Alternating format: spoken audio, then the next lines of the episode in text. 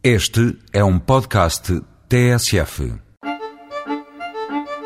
Através da Carta de Lei de 18 de setembro de 1908, foram reconhecidos, e passo a citar, os vinhos verdes como vinhos de pasto regionais que a tradição firmou. Fim de citação. Foi feita uma primeira demarcação. Já nessa altura se diferenciaram as sub-regiões especiais de Monção, Lima, Amarante, Basto e Braga. No entanto, o texto da Carta de Lei de 1908 apenas foi regulamentado em 1926, consagrando o estatuto próprio da região demarcada, definindo os seus limites geográficos, caracterizando os seus vinhos e criando a Comissão de Viticultura da região de Vinhos Verdes. Em 1973, o Registro Mundial da Denominação de Origem Vinho Verde foi reconhecido pela Organização Mundial da Propriedade Intelectual. Hoje em dia, o vinho verde detém o segundo lugar das preferências nacionais, logo a seguir ao Alentejo, e lidera a exportação de vinhos de mesa.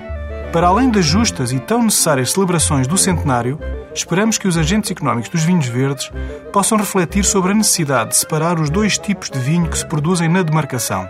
O vinho verde, propriamente dito, que reconhecemos mais ligeiro, refrescante, engarrafado rapidamente, com presença notada de gás carbónico, que confere a sensação de pico na boca.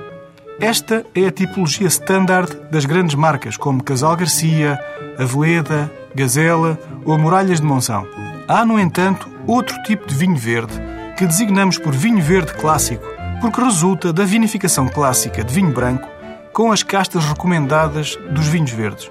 São vinhos mais estruturados e encorpados, com grande personalidade e poder de envelhecimento, onde a incorporação do estágio em madeira é uma opção interessante.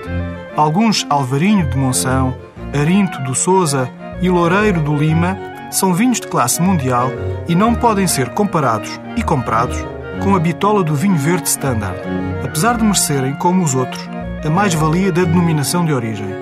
O século II dos vinhos verdes tem lugar para as duas tipologias. A sua separação oficial será bem acolhida pelos consumidores mundiais. Os produtores têm a palavra. Até para a semana com outros vinhos.